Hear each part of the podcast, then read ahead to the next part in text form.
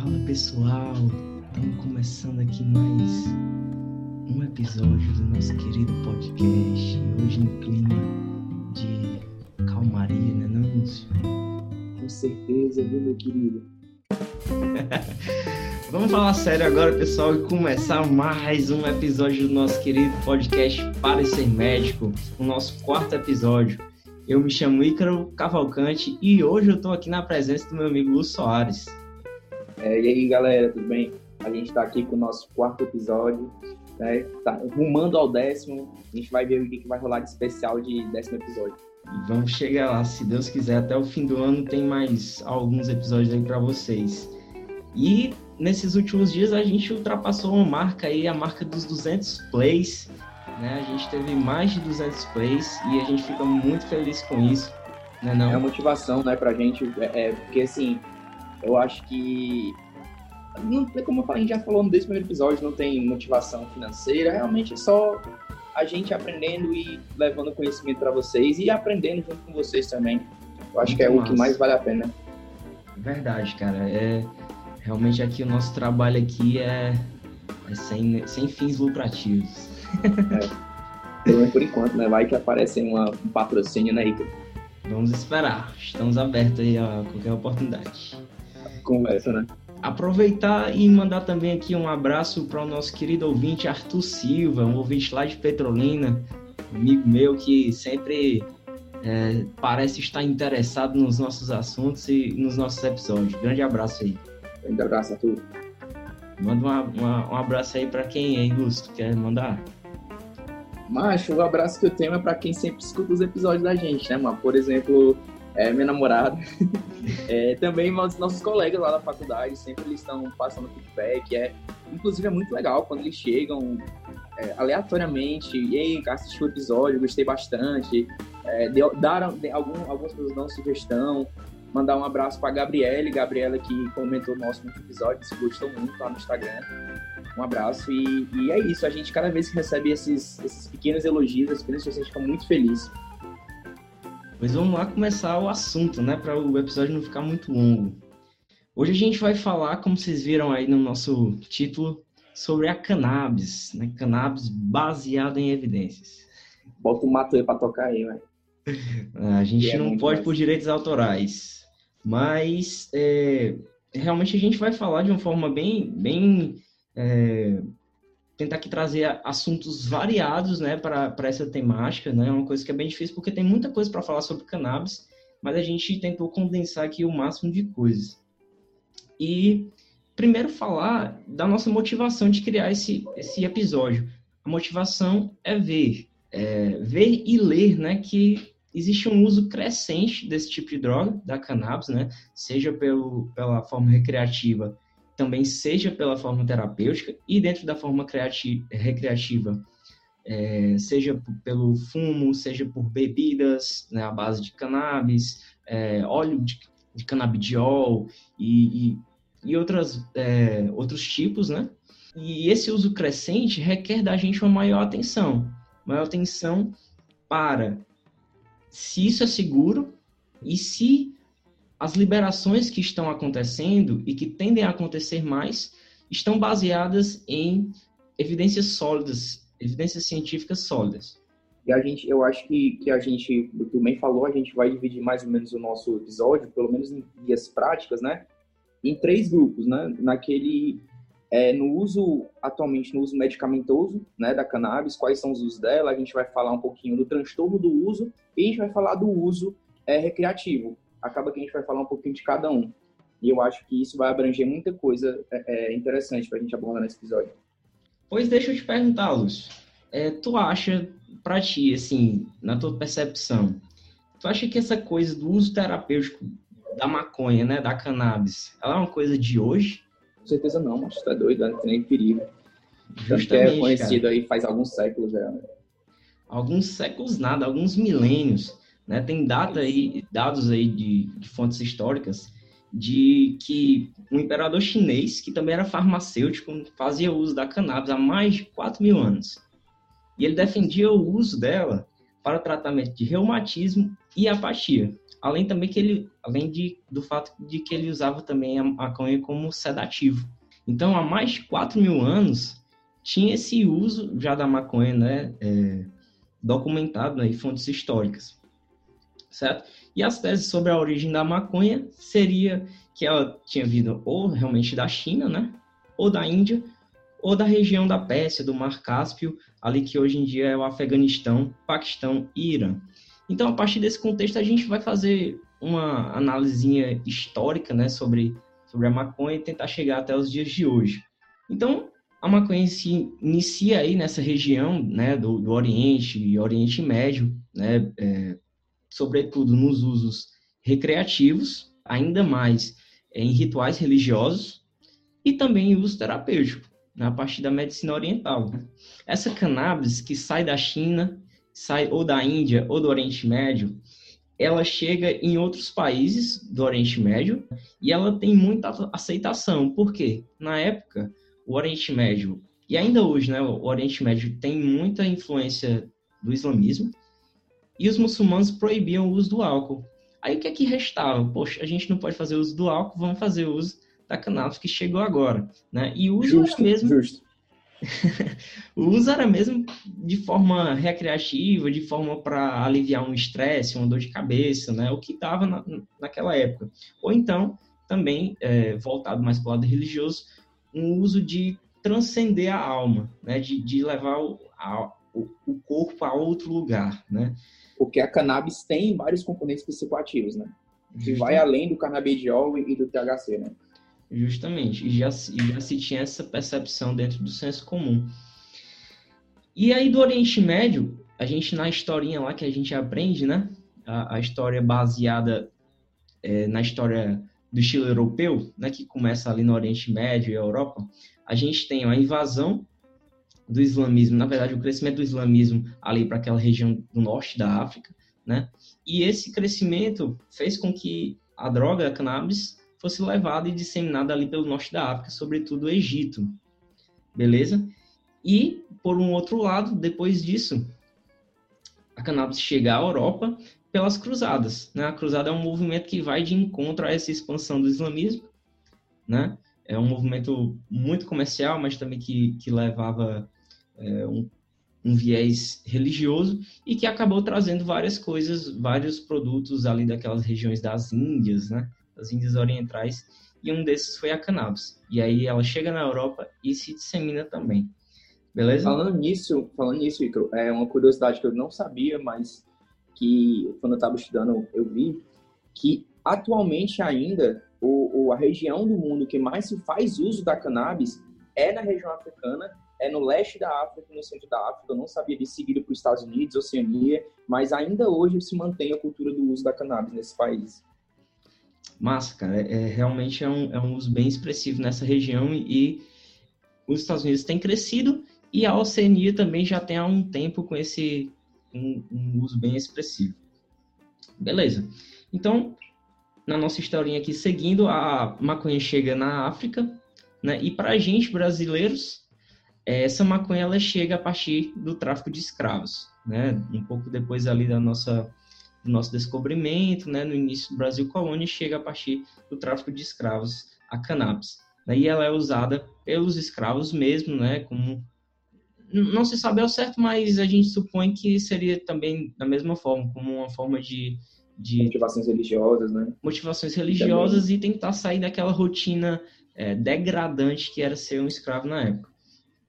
Beleza? Também aí disso que a cannabis chegou nas Américas por uso de astecas, né? Mas é uma base menos sólida. Daí, seguindo aqui no Brasil, a gente teve um uso até mais ou menos começarem as proibições começam as proibições no mundo em geral a partir da, do início do século XX e no Brasil, sobretudo, durante os anos é, da década de, de, dos anos 20, né, 1920 em diante.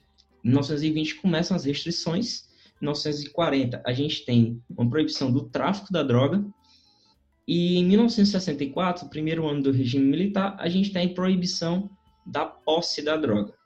Beleza?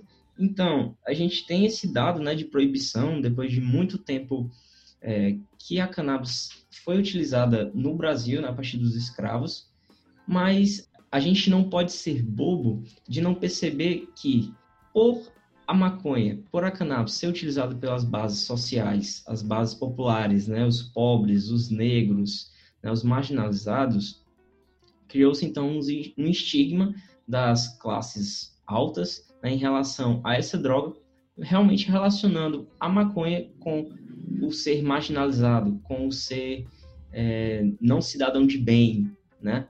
E, e aí a, a, o viés das proibições elas iniciam a partir disso, né? Na época não, não, não se podia saber os efeitos tóxicos, né? Não podia saber ao certo com tanta é, com mais precisão como a gente sabe hoje sobre os efeitos adversos, os efeitos tóxicos dessa droga.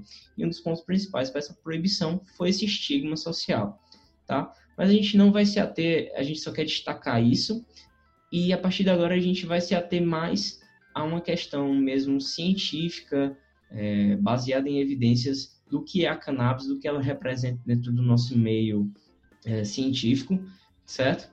E também dentro da medicina. Mas o que não deixa, o que não tira é a importância, né, da, da gente avaliar todo esse ponto de vista histórico para a gente entender as proibições, a gente entender, por exemplo, por que, que algumas drogas são lícitas e outras são ilícitas, né? Por exemplo, por que, que o álcool é lícito, por que, que a maconha não é. Enfim, são algumas, eu acho que são algumas das, das é, reflexões que a gente tem que trazer para o estudo da medicina, né? E, e, como tu já falou, né, a gente começando esse estudo um pouquinho mais científico. A gente começa falando de um, de um, um negócio aqui que muita gente não gosta, que é a farmacologia, né? Quando a gente fala de farmacologia, a gente pensa em dois pontos. A gente pensa na, na farmacodinâmica e na farmacocinética do, das substâncias que compõem a cannabis sativa. E o que acontece? A gente vai ter o sistema endocannabinoide no nosso corpo, certo? E como é que vai ter, como é que vai ser o sítio de ação?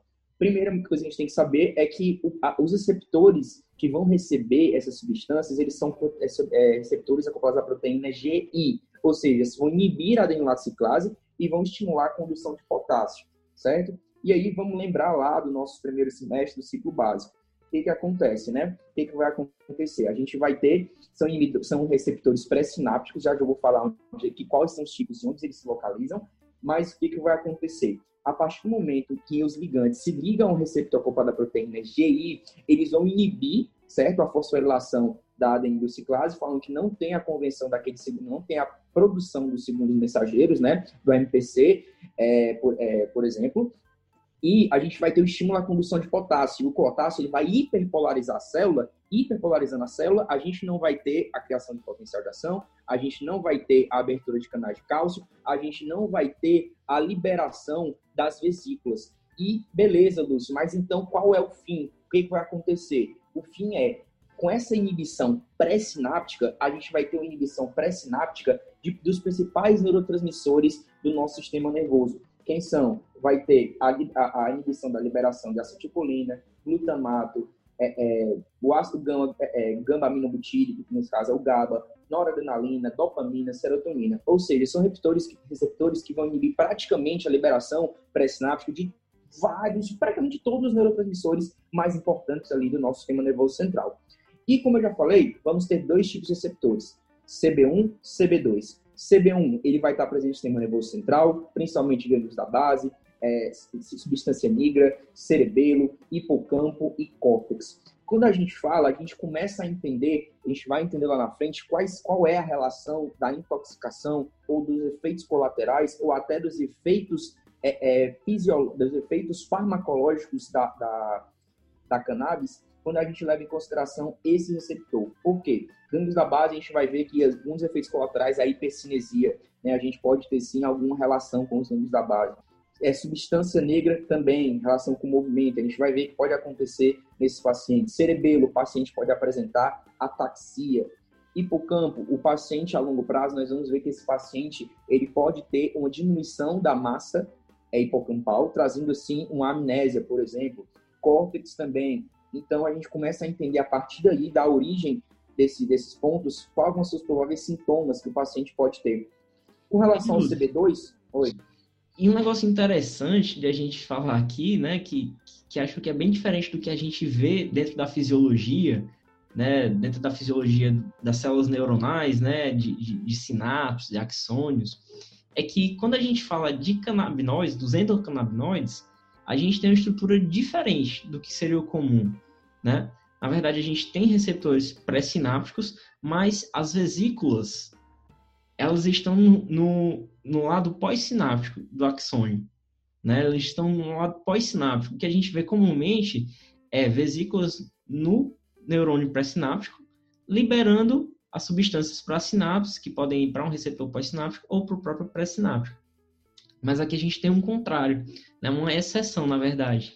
A gente tem vesículas da célula pós-sináptica liberando substâncias para um receptor pré-sináptico. O que seria uma exceção à lei da polarização dinâmica proposta pelo Carral, né, mais conhecido, né, Ramon Carral, em 1891.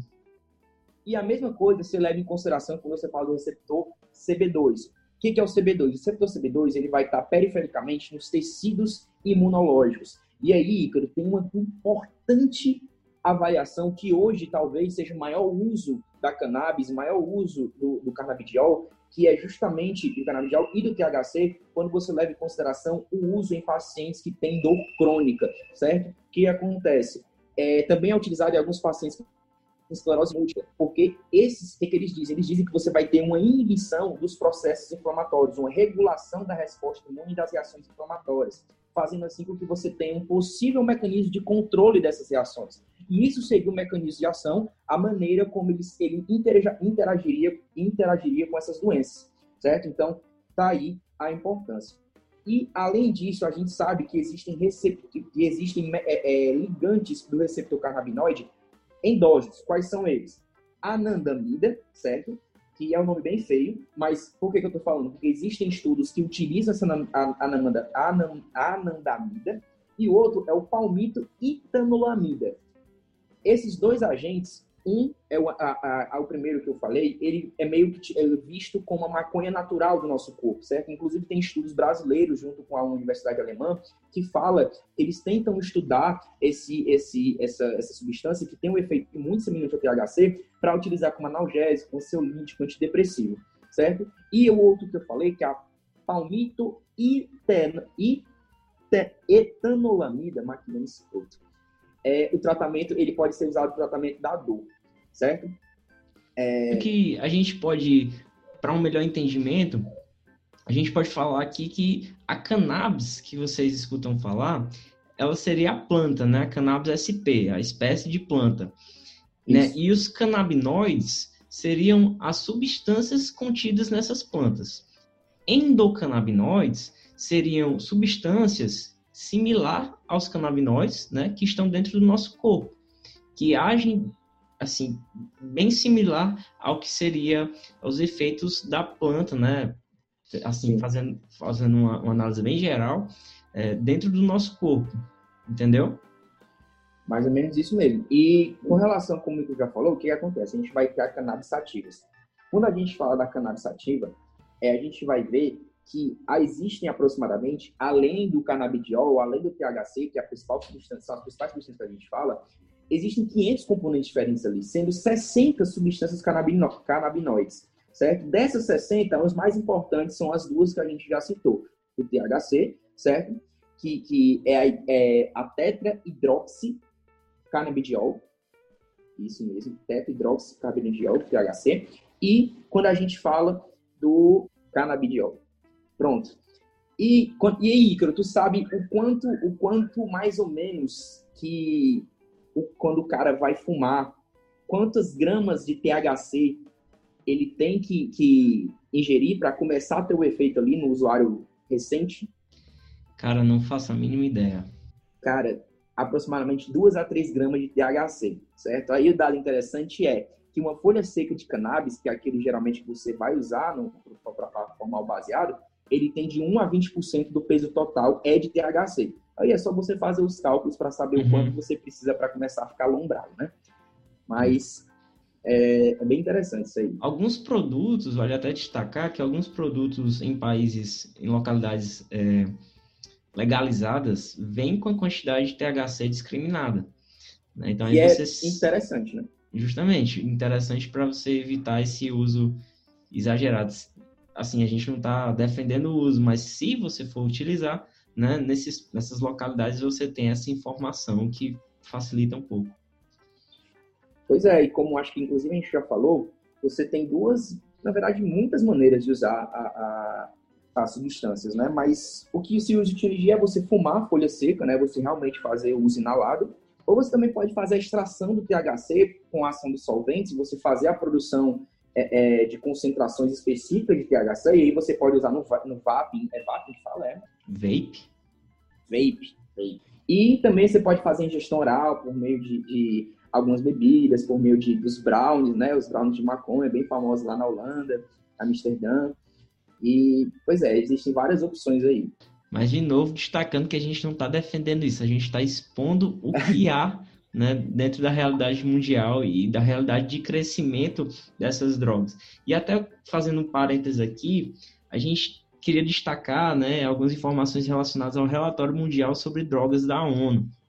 Né, esse, o último relatório de 2020, todo ano saindo.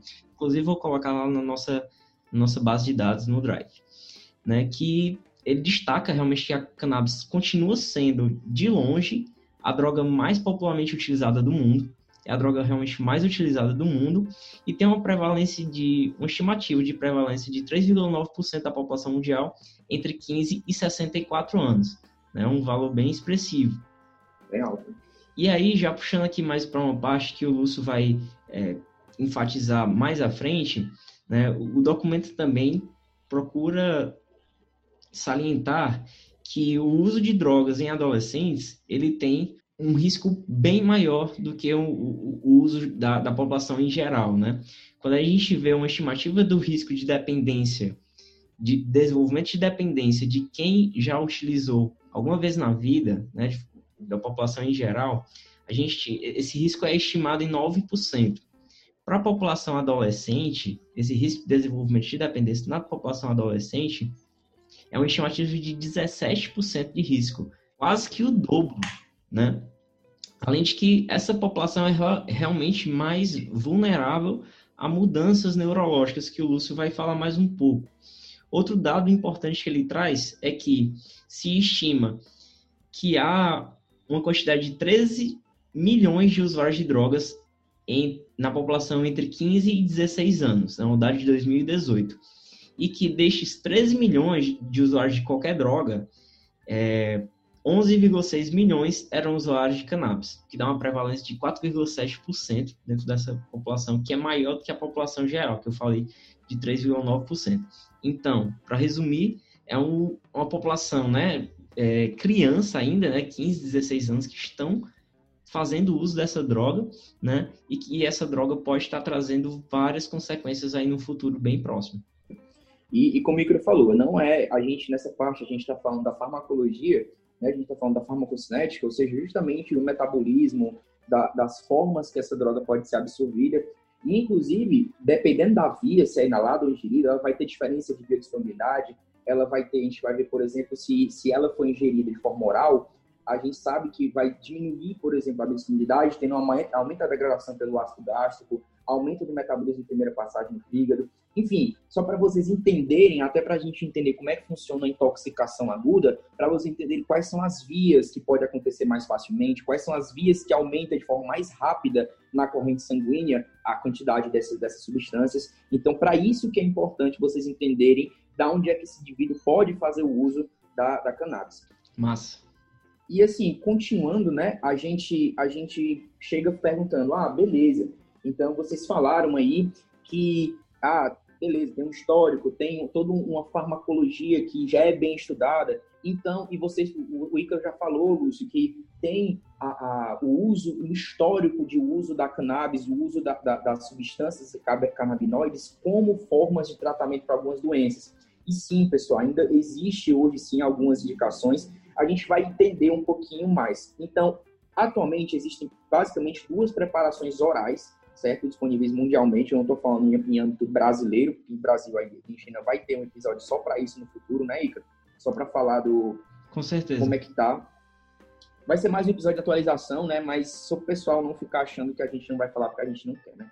Na realidade, é... para entrar mais no assunto, é uma regulamentação, na, na verdade a Anvisa aprovou uma regulamentação que possibilita a produção de medicamentos à base de canabinoides. Né? Isso no final do ano passado, mas que a gente vai deixar bem mais detalhado em um Isso.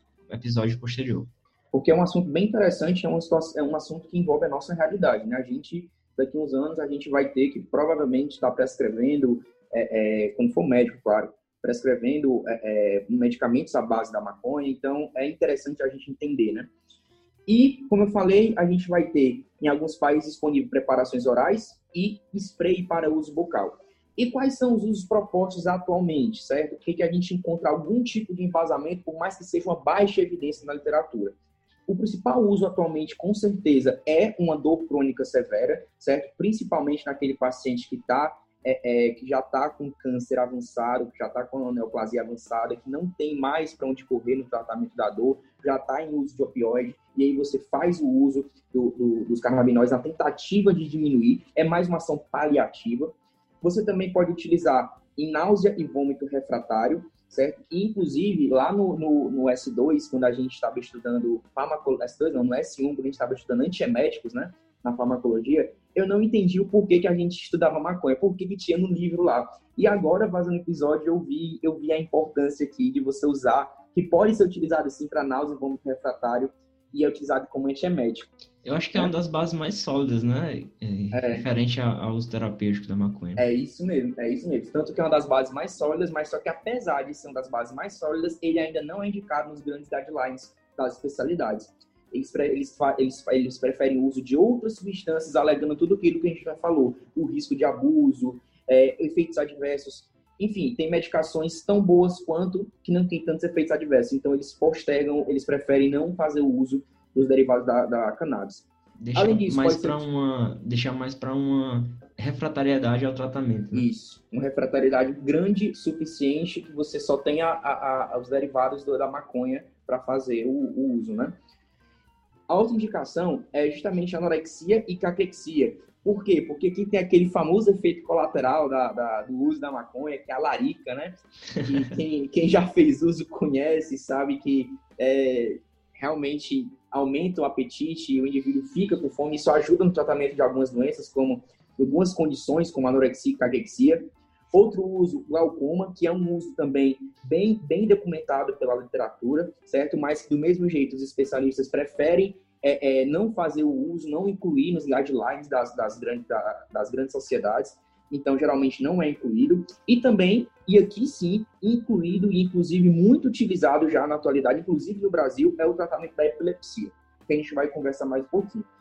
E aí, a importância é que vocês entendam, nenhum nenhum dessas indicações que eu acabei de falar, eles têm uma eficácia comprovada e 100% garantida, ou seja, eles não têm um NNT que, quando comparado às outras opções medicamentosas, vai fazer com que a maconha seja privilegiada em relação a outros medicamentos existentes. Então, tá aí o porquê que atualmente, apesar de ter indicações, a gente não vê é, é, é, os derivados do canabidiol sendo utilizados rotineiramente, porque existem a eficácia dele não é suficiente, o NT, o número necessário para tratar, que é um dos parâmetros que a gente usa, não é o suficiente comparado a outras medicações disponíveis no mercado e com menos efeitos colaterais, e que também não tem um estigma social. E assim, quando a gente, quando a gente começa a falar do, da epilepsia, a gente vai ver que na epilepsia, é, a, o carnabidiol ele é usado para tratamento da epilepsia refratária em crianças, certo? Isso aqui já é bem estabelecido, já é bem é, é, revisado. Tem revisões de literatura, inclusive eu vou deixar a revisão que eu me baseei aí no link para vocês, certo? Para vocês darem uma olhada, quem se interessar pelo assunto. É, é uma revisão de literatura já desse ano que confirma que é efetivo sim o tratamento da convulsão, usar os derivados da maconha, certo? Principalmente para algumas síndromes epilépticas específicas. Dentre, elas, a gente vai ter assunto de Dravet, né? Que, enfim, é, aí é, um, é outro episódio para falar de outra coisa que não, é, é, não entra no momento mas tem sim uso e é um uso confirmado, certo? É um uso que realmente tem eficácia. Gente, e contrapondo aí o uso terapêutico que o Lúcio acabou de falar, a gente também tem o uso recreativo, né? E a gente sabe que esse uso recreativo existe, o médico não pode fechar os olhos para isso, não pode julgar, né? E nem muito menos querer eliminar do nada essa prática, né? A prática está aí, existe dependência, várias outras coisas.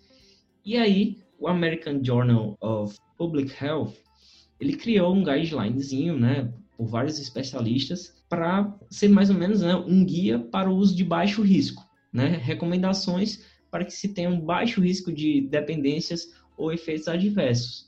E aqui eu vou dizer alguns para vocês que tinha uma boa qualidade de evidência. A primeira ele deixa claro, né, bem óbvia, mas é bem importante, que é a forma mais efetiva de evitar esses riscos é se abstendo do uso, né? Não usar. Mas é bem óbvio, mas ele deixa bem claro isso. A segunda coisa é que evitar o início cedo do uso de, de cannabis, né? Que eu falei lá relacionado aos adolescentes. Então, quanto mais cedo esse início do uso da droga, maior é o risco de gerar alguma dependência ou efeito adverso, né? Problemas de desenvolvimento, é, problemas comportamentais. Terceiro é escolher produtos com baixa concentração de THC ou com um bom balanço da razão de CBD THC. Depois, evitar consumir cannabis por inalação, né, da forma do fumo, e, e dar preferência para métodos diferentes do fumo, né, dar preferência para outros métodos que a gente falou, como por exemplo o brownie ou outros, outros métodos. Depois, evitar uso frequente de cannabis. Aqui ele cita a frequência, né? Evitar um uso diário ou algo próximo disso, né? Essa regularidade. E se for dirigir, não fazer uso de cannabis. Né? Um, existe um grande risco relacionado ao uso de cannabis e acidentes de carro, de moto. Então, ele Cara, essa, isso é muito importante. Inclusive, tem alguns estudos que, que, que, vão falar isso. Enfim, pode. É, é importante porque a gente tem a lei seca, né? E aí, uhum. na nossa realidade, as pessoas pensam mais no álcool, mas quando vem a cannabis, né? Quando vem a maconha, as pessoas, ah, não, não tem uma ferramenta que que diga a concentração de, de cannabis no, no meu sangue, né? Então. Que mensure, né? Justamente. Né? E, e outra tu coisa. Sabe, tu, sabe, hum. tu sabe, rapidinho, tu sabe que é engraçado, uma curiosidade? É, usuários de cannabis, eles têm de 6 a 7 vezes mais chances de provocar um acidente por colisão automobilística do que um paciente, do que um indivíduo não usuário. Só para tu ver como isso realmente, tu tá falando aí, é relevante. Claro, esse estudo foi feito nos Estados Unidos, que é onde o uso é bem maior do que no Brasil, mas mesmo assim é relevante a gente falar disso. Com certeza. Né? Assim, é, e, e, vale destacar outra coisa, que os estudos que a gente tem hoje são em áreas né, de uso legal, né, que é mais fácil você pegar pessoas para fazer esse estudo. Né? Por isso também que os estudos são muito limitados ainda. É bem interessante pouco que tu falou. Por fim, né, dentro da, das, das recomendações de, de alta qualidade, de evidência, pessoas com alto risco de problemas de saúde relacionado a cannabis devem evitar completamente seu uso. Ou seja, pessoas que já tiveram história de, de algum transtorno devido ao uso de substâncias, né? Tiveram história de alguma é, coisa relacionada à doença psicótica ou alguém na família que teve doença psicótica, por exemplo, a esquizofrenia, né? São pessoas de alto risco que devem evitar completamente o uso. Também pessoas, é, na verdade, grávidas, né, devem evitar realmente assim, devem é, eliminar a possibilidade desse uso dessa substância, né, porque isso afeta gravemente o feto, né, o desenvolvimento do crescimento, desenvolvimento neurológico, é, ganho de peso, ou seja, há uma diminuição do peso do feto, há uma diminuição do crescimento do feto e prejuízos no desenvolvimento neurológico, né? E também na grávida existem estudos que, que falam de uma relação do uso de cannabis com o desenvolvimento de uma anemia, né? Então essa é a população de alto risco que ele destaca. E aí também vou colocar lá na nossa base de dados, vale a pena ler essas recomendações que até seriam importantes né, para um médico saber orientar o paciente. Com certeza. E só para complementar o que tu falou, a gente vê que devido à lipossolubilidade, né, porque a, as substâncias derivadas da cannabis, elas são lipossolúveis, a gente vai ter tanto que ela vai atravessar a barreira hematocefálica, certo? Ela vai atravessar a barreira placentária, e isso, por isso que essa indicação é tão importante, né? Porque vai sim atravessar, podendo chegar ao feto e causando, causando tudo aquilo que falou. E além disso, foi constatado em alguns estudos que também há a passagem pelo leite, ou seja, gestantes, gestantes não, mulheres é, é, em, período, em período de amamentação não devem fazer uso da droga, porque ela pode sim passar por meio do leite e atingir dessa forma o bebê. Beleza, a gente já falou, né, Igor? A gente já falou do uso do uso medicamentoso, já falamos de algumas instruções do guideline do uso seguro da, da, dessa, dessa substância. E agora a gente vai falar das manifestações clínicas e efeitos adversos quando a gente fala de uma intoxicação pela cannabis ou pelo efeito a longo prazo, né? Então, primeira coisa que a gente tem que saber é que isso varia com a idade, certo? As manifestações da intoxicação, as manifestações em geral do uso, elas variam com a idade. Vai ter uma, um, um certo é, é, síndrome nas crianças, uma certa síndrome em adultos e também em idosos. O que, que a gente vê? O que, que a gente vê que é, é uma síndrome, essa sim da intoxicação aguda, quando a gente fala da intoxicação aguda, ela é mais comum em crianças, certo? E mais comum em crianças, principalmente em países onde há legalização da, da, da maconha. Como assim? Por quê? Porque é só a gente imaginar é, que nesses países, por exemplo, Uruguai, Canadá, em alguns, em alguns estados do, dos Estados Unidos, a gente vai ver que é, por você ter a, a, a, presença da droga em casa, e geralmente ali um canto bem exposto, né? Que a, aumenta a possibilidade das crianças fazerem uso de forma acidental. Então, aumentou, por exemplo, ele tem um estudo lá que fala que no Colorado, nos Estados Unidos, quando houve a legalização, aumentou em 36% a, a quantidade de crianças que chegou no pronto-socorro devido à ingestão acidental de, de cannabis. Então, é um dado relevante, principalmente quando a gente pensa no possível descriminalização, é, legalização da, da maconha no Brasil. E... Acho, cara, algo que a gente nem, nem, nem passa pela nossa né? cabeça, assim, né, facilmente. Pois é. É uma coisa. É, pois é, é tanto que eu, quando eu estava estudando, eu fiquei também, putz, é uma coisa que eu nunca tinha parado para refletir e é uhum. é muito verdade. E os principais efeitos, os principais efeitos adversos da intoxicação são piores nas crianças certo?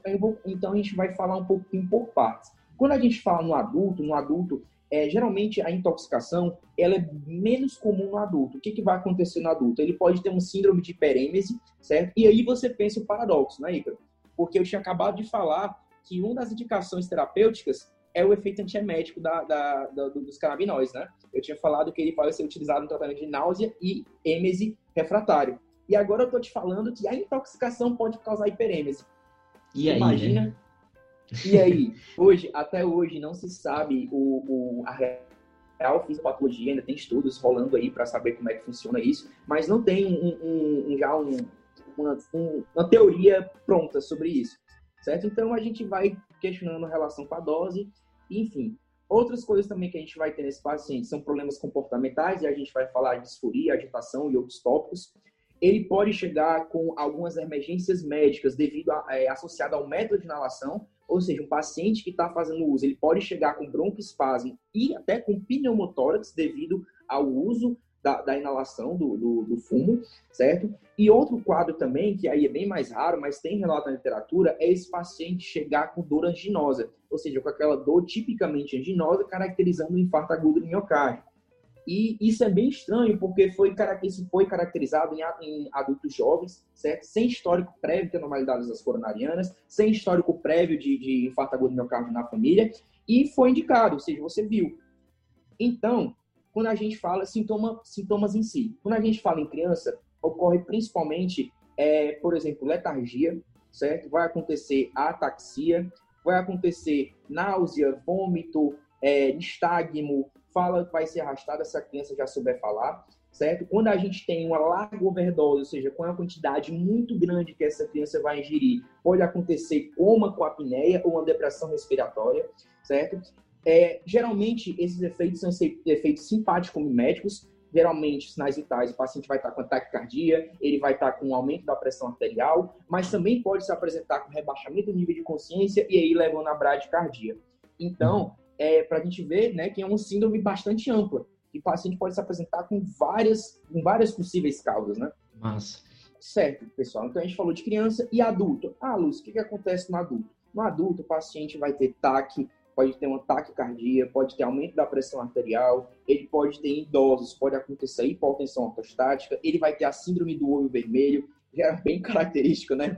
Galera, quando a gente era criança, né? O, sei lá, adolescente, chegava com aquele olhozão vermelhão, né? Não é não, Ícaro? Cara, tirava escola, sarro, né?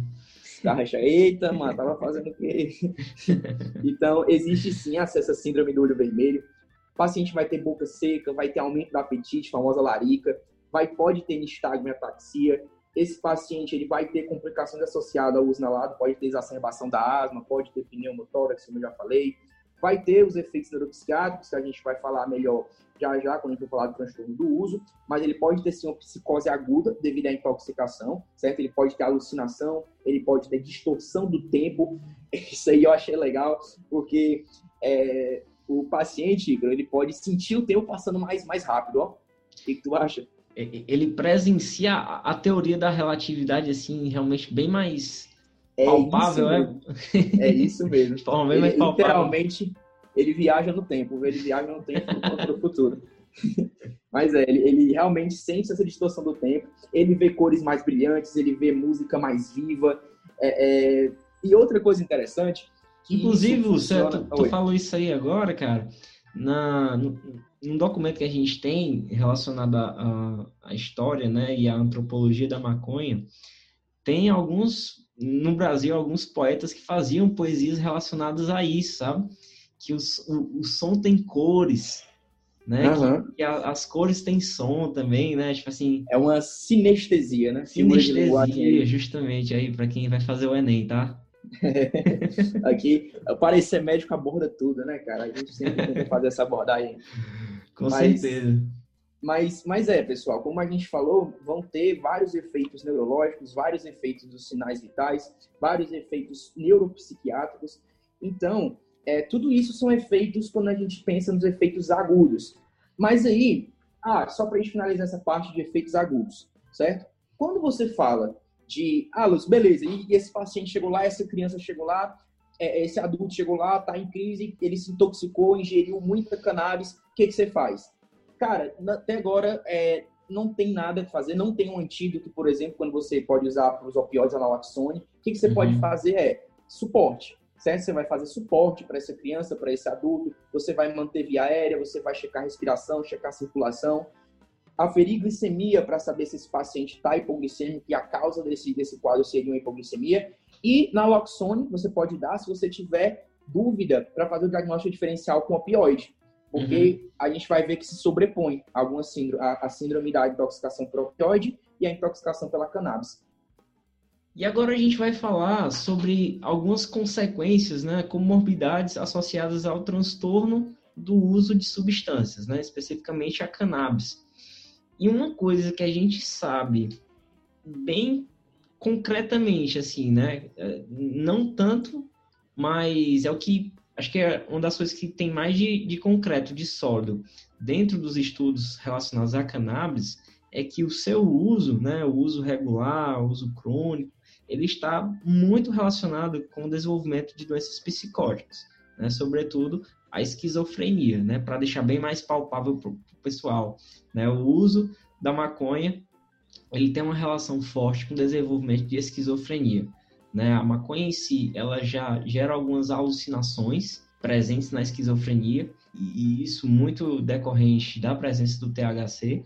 E esses efeitos, de forma somativa, ocasionaria esse desenvolvimento dessa doença psicótica. Lembrar que o principal, a principal tipo de alucinação da, da, quando a gente pensa em esquizofrenia, é auditiva, né? A gente não confundir com, por exemplo, fazer o diagnóstico diferencial se é só a maconha que está causando a alucinação visual, geralmente que é o que acontece, e também fazer o diagnóstico diferencial com a esquizofrenia em si. Né? Então, quando a gente fala, pronto, Ica, tu sabe quantos por cento dos usuários de maconha eles realmente desenvolvem o transtorno por uso de cannabis? Cara, não sei o número, mas eu sei que tem uma base, uma estimativa de 35 milhões de pessoas no mundo é, com problemas de transtorno por uso de substâncias, né? Então, dentro desses 35 milhões aí, deve ter uma boa parcela que está relacionada a cannabis. Quanto é? Dizer pra gente. 10%. 10% de todos os usuários. Assim, você, se você considerar, é um número, pode se pensar em um número pouco, né? Um número baixo Mas, assim, a partir do momento que você vê a quantidade de pessoas que fazem o uso da, da, da droga, você já vê que é um número bem expressivo, como tu falou. Em números absolutos, você vai ver que são milhares de pessoas né, que têm esse transtorno. É 10% de todos os usuários da cannabis, é isso, né? Isso, isso. Poxa. Eles vão desenvolver, eles vão desenvolver algum tipo de transtorno. E quais são os fatores de risco que a gente pode ver para o transtorno do uso, né? E aí a gente já falou um pouquinho, né, da, da, da epidemiologia da, da, do uso, né? Adultos jovens, certo? Cerca de 70%. Ei, ei Lúcio, deixa eu, deixa eu falar só um negócio aqui, porque, ó, a, o valor global de prevalência da desordem pelo uso de qualquer droga é 0,7%. Sim. Entendeu? E, e, cara, isso é interessante porque quando a gente olha lá, lá no documento da, da ONU é, em relação ao transtorno do, do relacionado ao uso de substâncias, existe uma prevalência desse transtorno né, relacionado às drogas em geral de 0,7%. E aí quando você traz para cannabis, né, você tem um número bem mais expressivo, né, de, de 10%. Ou seja, é uma das grandes questões, na verdade, a respeito da liberação, liberalização da maconha, né, é essa questão da adicção, né, do potencial de, de adicção dela, né, e a gente vê nos estudos que a gente tem que esse potencial ele é realmente muito significativo. Uhum, eu, eu, não queria contrariar Marcelo D2 não, mas uma erva natural pode pode sim te prejudicar, cara. Então pode pode dar uma merdazinha, né? Pode dar ruim. Mas pois é, o Matuê também. Falando nisso, um abraço pro Matuê. Tomara que um dia ele veja esse podcast. Sou fã do Matuê, mas tu é doido. Beleza, e quando a gente pensa, vamos caracterizar aqui quem é aquele indivíduo que vai ter maior risco de ter o transtorno por uso, ter a, a, a provavelmente desenvolver esses, essas comorbidades, como o Ícaro já falou. É aquele indivíduo jovem, de 18 a 25 anos, é um indivíduo do sexo masculino, que vai ter quase duas vezes maior risco de ter esse transtorno. É um indivíduo, a etnia, geralmente a etnia negra e indígena, certo? Justamente porque é onde mais se usa maconha atualmente, como a gente já falou é um indivíduo urbano, é um indivíduo que mora em cidade, é um indivíduo que vai ter, geralmente, uma, uma, uma baixa experiência escolar, certo? Aquele indivíduo que não tem, não gostava de colégio, aquele indivíduo que, que perdeu, acabou é, ficando de recuperação, enfim, tem problemas no colégio, que não gosta da escola, ou que não tem estudo. É um indivíduo que tem, que é solteiro, geralmente, é um indivíduo que geralmente não tem uma religião, ou basicamente não, às vezes não segue, certo? E é um indivíduo que faz uso de outras drogas, principalmente a gente fala do tabaco e do álcool. Que quando tu sabia que quando esse paciente ele usa junto cigarro e álcool, a probabilidade dele fazer o uso e ter o transtorno do uso é cerca de seis vezes maior, macho. Poxa, é foda, né? Mas, sério, são dados assim que você fica, quando você começa a pensar, você fica, caramba, é, é, é uma coisa muito diferente, é muito, enfim, é não, é muito relevante. Não é uma coisa difícil, né, de, de, de ver, assim, um uso associado, né?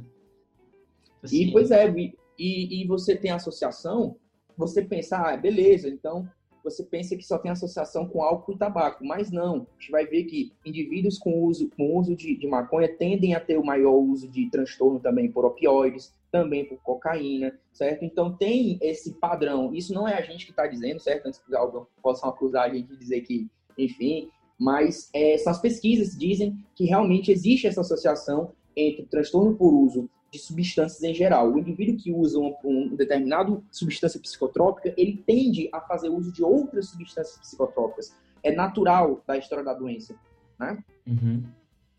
Então, é, último efeito adverso aqui que eu queria salientar, além daquelas comorbidades que o Victor já falou, esquizofrenia, paciente também vai ter mais tendência a ter transtorno de humor, e aí você entra transtorno de depressão, TAP, transtorno afetivo bipolar. Cerca de 70% dos pacientes com transtorno afetivo bipolar vão fazer o uso da maconha.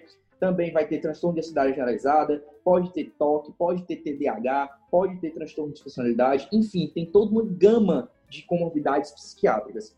E como eu estava falando, o último tópico que eu queria trazer para vocês de efeitos adversos está relacionado à estrutura e à função cerebral. É, em estudos, uma revisão sistemática com 56 estudos de neuroimagem, ou seja, foi uma revisão sistemática com alto nível de evidência, consequentes a estudos apenas de neuroimagem, ele encontrou evidência consistente de que pessoas que fazem o uso, que têm um transtorno do uso, ou seja, fazem o uso diário, certo? E fazem o uso, é, é, geralmente concentrações intermediária elevada, a gente vai ver que tem uma diminuição do volume do hipocampo, certo? E uma diminuição da densidade da do material cinzento do hipocampo. E além disso, a gente vai ter uma diminuição da atividade neuronal no córtex cingulado anterior e no córtex pré-frontal dorsolateral, certo? Então, realmente ele tem uma ação direta sobre as estruturas cerebrais e não necessariamente pode estar relacionado com déficits cognitivos aparentes, por exemplo, em testes de nível, em QI e etc. Mas acontece.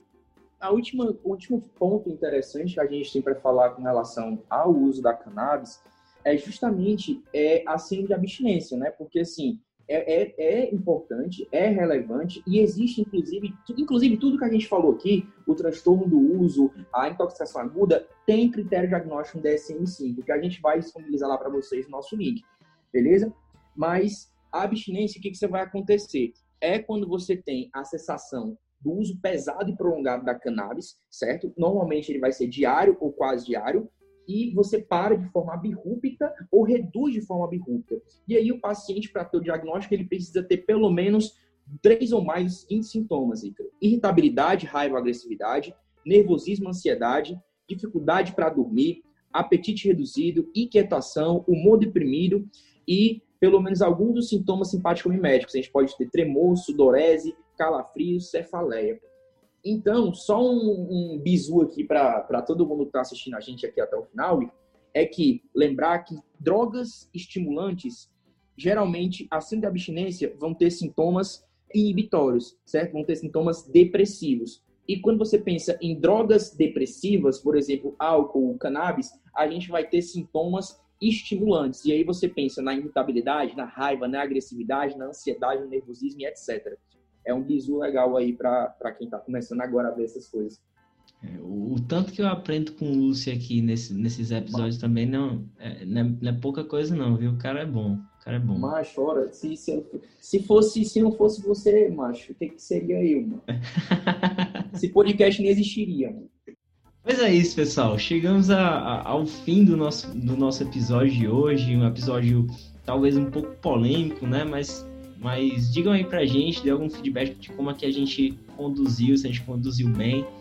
Pode falar qualquer coisa com a gente na página do Instagram. Nosso Instagram é parecer.médico. Também no Twitter, se alguém tiver preferência pelo Twitter, o arroba é arroba parecermédico, sem o um ponto, beleza?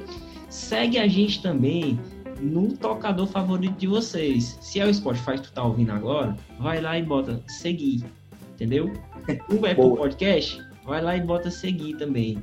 No, no Google? No, no Google Podcast, segue. No Cashbox, se alguém ouve pelo Cashbox, faz a mesma coisa, entendeu? Facilita o nosso trabalho e o, o trabalho de vocês é, para procurar algum episódio pra gente. Sempre vai ficar chegando para vocês. Inclusive, lá no Google Podcasts, assim que ele lança o episódio, você tem uma notificaçãozinha quando, quando o episódio é lançado. Pelo... Pois obrigado pela atenção de vocês. A nossa base de dados, ela tá aí no link, beleza? É só acessar. Tem muita coisa interessante. Vocês veem que a gente estuda muita coisa para trazer um conteúdo bacana para vocês. Qualquer coisa que a gente falar aqui, a gente está realmente ainda na qualidade de parecer médico, né? E, e, sujeito a erros, né? Com certeza, viu? E, Isso aí, sem dúvida. Mas a gente só tem realmente agradecer a, a, o apoio de vocês, a atenção de vocês. Valeu, gente. Muito obrigado. Até mais, galera. Abraço.